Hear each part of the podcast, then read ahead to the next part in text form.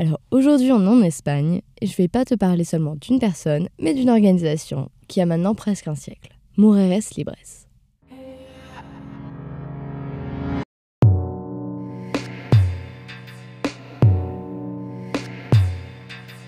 Je ne suis pas un homme.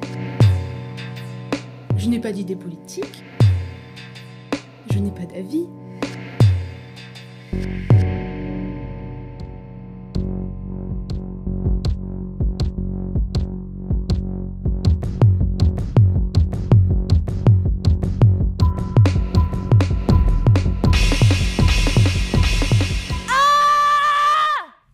Libres est créée un petit peu avant la guerre d'Espagne et elle disparaît à la fin de cette même guerre. Pour pas que tu sois perdu, je te fais un petit rappel de ce qu'était la guerre d'Espagne. Elle oppose les mouvements fascistes et les mouvements socialistes. À la suite de soulèvements militaires, donc de la part des fascistes, et de l'inactivité du gouvernement, le peuple décide de combattre pour sauver l'État espagnol. Elle commence le 17 juillet 1936 et se termine par la victoire de Francisco Franco, donc les fascistes, trois ans plus tard. C'était une guerre particulièrement importante. Des combattants et des combattantes venaient de partout dans le monde pour essayer de faire reculer la vague fasciste qui prenait de l'ampleur en Europe. En ce qui concerne le droit des femmes, déjà c'est pas super, tu t'en doutes. L'Espagne avait déjà connu plusieurs mouvements féministes, mais c'était ce qu'on appelle du féminisme bourgeois, c'est-à-dire un féminisme qui ne prend pas en compte les femmes de la classe ouvrière. C'est pourquoi les femmes dont je vais te parler refusaient d'être appelées féministes, mais préféraient le terme d'humanisme intégral. Et pour que ce soit plus clair, je vais te détailler la grosse organisation politique qui sera mentionnée, la CNT, Confédération Nacional del Trabajo, ou Confédération nationale du travail. C'est un syndicat anarcho-syndicaliste fondé en 1910 à Barcelone. Après la Première Guerre mondiale, les adhérents et adhérentes sont 700 000 et leur nombre ne cessera d'augmenter. À la fois, la CNT va améliorer les conditions de vie des travailleurs et des travailleuses, et à la fois, elle va avoir un rôle politique très important. Ils étaient pratiquement, ils étaient sur tous les fronts, les brigades internationales, dès le début de la guerre.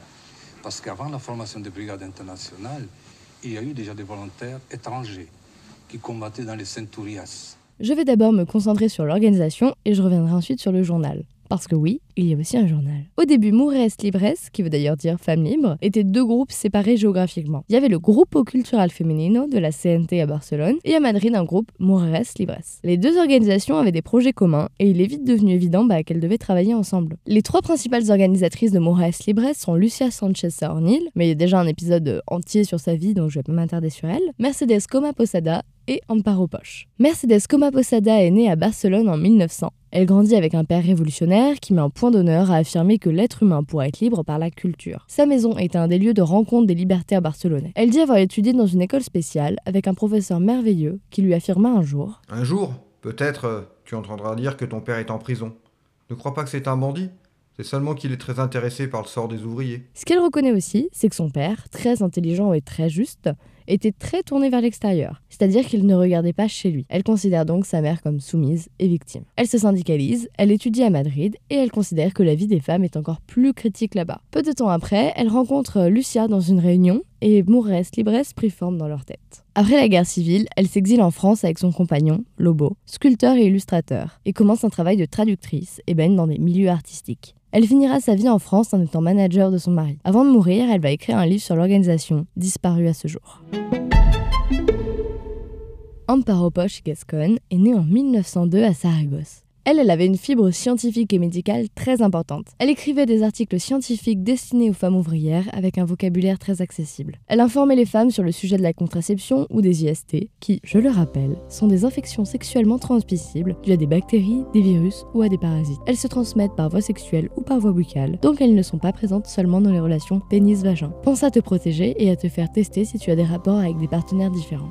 Pour revenir à Amparo, en plus de faire euh, toute cette éducation sexuelle, elle insistait sur le fait que le sexe n'était pas honteux. Tu te doutes bien, elle va bien sûr militer pour avoir une contraception accessible et pour la liberté sexuelle. Bon, alors petit point plus fun que les IST, elle appelle aussi les femmes à expérimenter la bisexualité. Alors bien sûr, maintenant, les gens bi pourraient critiquer cette tournure de phrase en rappelant à juste titre que la bisexualité n'est pas une expérience ni un truc sympa à tester, mais bien une orientation sexuelle. Mais je pense qu'il faut se remettre dans le contexte et imaginer le nombre de femmes ou personnes affab non hétéros qui n'arrivaient même pas à se l'avouer ou à mettre des mots dessus. À ma connaissance, rien n'a été dit sur les différentes orientations de genre. Amparo devient assez vite populaire dans les milieux militants grâce à ses nombreuses conférences dans les universités et à ses écrits scientifiques publiés dans la presse libertaire espagnole mais aussi étrangère. Sa présence dans le mouvement était bien sûr nécessaire. Elle s'est engagée dans beaucoup de causes nobles comme l'antimilitarisme, elle a conçu des projets de ferme-école à Barcelone et y a accueilli les enfants réfugiés de Madrid. Quand l'heure de l'exil est arrivée, elle s'est réfugiée à Toulouse et a dirigé l'hôpital de Varsovie. Soledad Estorach, qui a participé à la création du Grupo Cultural Femenino, raconte que, en septembre 1936, Mercedes vient les rencontrer et leur propose de s'associer. La proposition fut extrêmement bien accueillie et après deux réunions, le plan d'action était prêt. Soledad était la coordinatrice des activités à Barcelone et était très active dans le mouvement.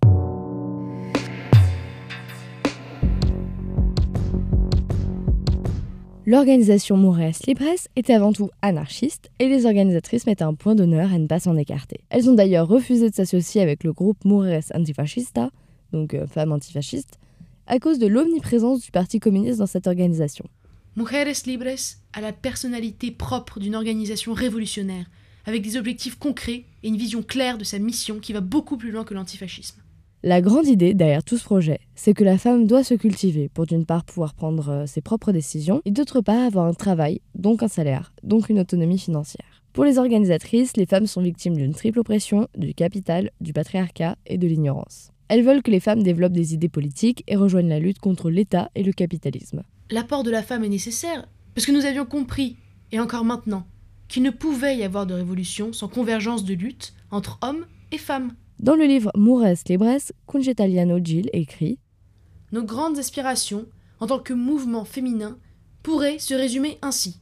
Parité de devoirs, parité de responsabilités et parité des droits, reconnaissance et acceptation de la volonté de la femme, de sa capacité et de son droit à décider, possibilité de suivre des études universitaires et de travailler, à travail égal, salaire égal, égalité de chance avec les hommes devant l'emploi, pour celles dont la vocation n'est pas la vie domestique et sa grande réalisation, la maternité. Égalité devant la loi, autorité parentale, droit de disposer de ses biens, même responsabilité devant l'adultère. Pour te résumer euh, en une phrase, les femmes doivent prendre conscience des oppressions qu'elles subissent. Ce que je viens de te dire, c'était les idées avant que la guerre civile espagnole ne commence. Une fois que la guerre avait commencé, bien sûr, en plus de l'émancipation féminine, les buts étaient de sauver des civils, des soldats, et bien sûr de niquer du facho.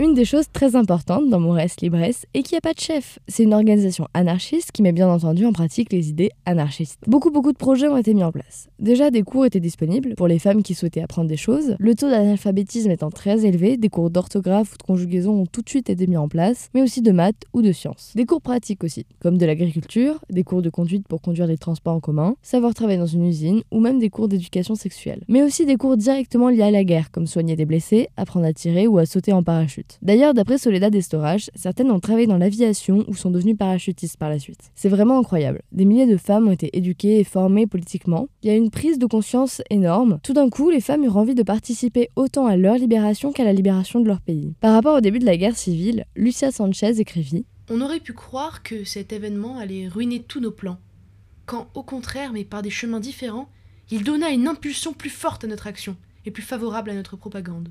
Des centres pour accueillir les réfugiés et les orphelins sont mis en place. Des écoles sont créées. Il y avait aussi pas mal de débats sur la santé, la sexualité, l'éducation ou même la charge mentale, même si le terme n'existait pas encore. On dira parité des tâches domestiques. Des négociations avec le syndicat des transports de Madrid ont été faites pour ouvrir une auto-école. Des centres de réinsertion pour les prostituées qui souhaitaient se réorienter ou avoir des cours d'éducation sexuelle ont été mis en place. Même si ces centres, appelés libertorios, étaient mis au second plan pendant la guerre. Et il faut pas oublier, malgré tout ce que je te dis, que beaucoup de ces femmes faisaient des choses qui sont ultra nécessaires mais clairement, bah, personne n'en parle. Comme laver le linge des miliciens, leur faire à manger, ou même les soutenir moralement par exemple. Elles étaient vraiment les petites mains derrière, elles étaient méprisées parce que bah, une majorité d'entre elles ne tenaient pas le fusil dans les tranchées, et c'est grâce à elles que les miliciens pouvaient se battre.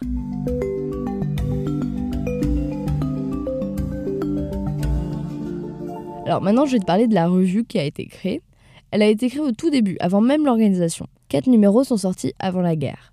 Alors au début c'était une revue progressiste parlant d'émancipation féminine, de politique, d'art, etc. Ensuite elle est devenue très importante pour l'organisation parce qu'elle mettait en relation les groupes de chaque endroit de l'Espagne et on savait qui faisait quoi. Même si bah, à partir de juillet 1936, le début de la guerre civile, les publications étaient normales, bien plus axées sur la guerre. Les numéros se composent d'environ 16 pages. C'est Lobo Balthazar, le compagnon de Mercedes, qui fera les couvertures des 9 numéros parus pendant la guerre. Et lui deviendra un artiste international. En ce qui concerne le design des couvertures, la présence de la couleur rouge est quasi systématique. C'est un style très utilisé par la gauche européenne à ce moment-là, popularisé par les soviétiques. Les illustrations montrent des femmes du peuple se battant pour la cause, avec des scènes de sororité. Si tu as écouté l'épisode euh, de Lucia Sanchez, j'ai parlé à un moment du fait qu'elle ait répondu à Mariano Rodriguez Vasquez en cinq textes abordant le sujet de la femme dans les luttes sociales. Mais elle lui a aussi dit en novembre 1935 Je n'accueille pas ta suggestion pour la page féminine dans Solidaridad Obrera. Parce que mes ambitions vont plus loin. J'ai le projet de créer un organe indépendant qui servira exclusivement au but que je me suis fixé. Nous en parlerons plus tard. Et cet organe indépendant, qui est du coup bah, la revue Moures Libres, verra le jour quelques mois plus tard, après que Lucia ait rencontré à Madrid Amparo Poche et Mercedes Coma Posada.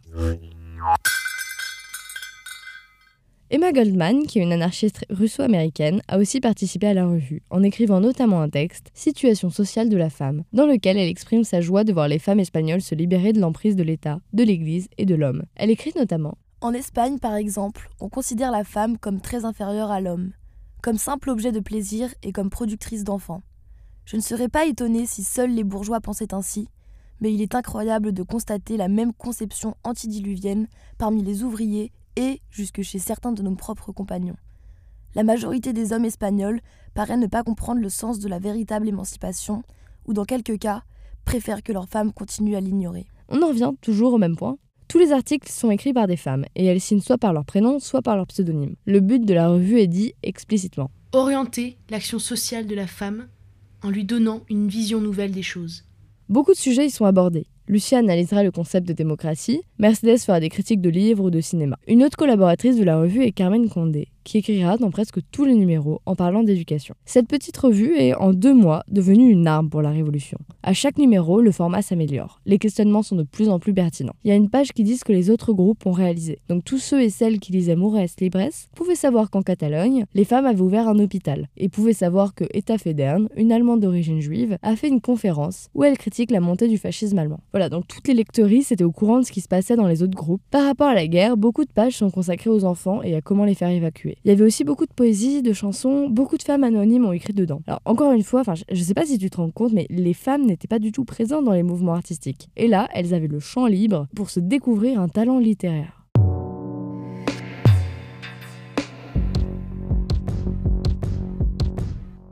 Et j'ai quand même envie de reparler des hommes qui se disaient anarchistes, mais qui ignoraient ou même euh, bah, critiquaient cette organisation.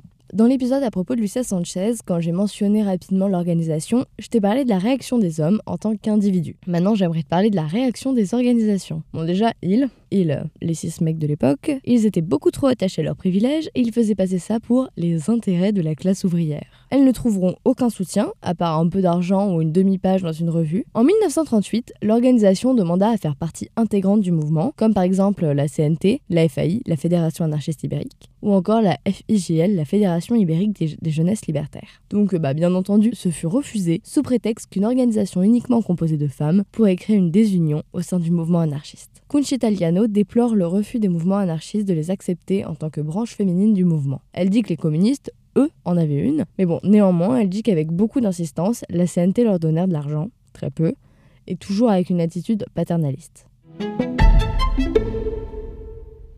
Et après, bah, la majorité des organisatrices de Moures Libres se sont exilées en Europe, notamment en France et aux États-Unis après la victoire du franquisme. Il faut savoir que beaucoup d'informations manquent.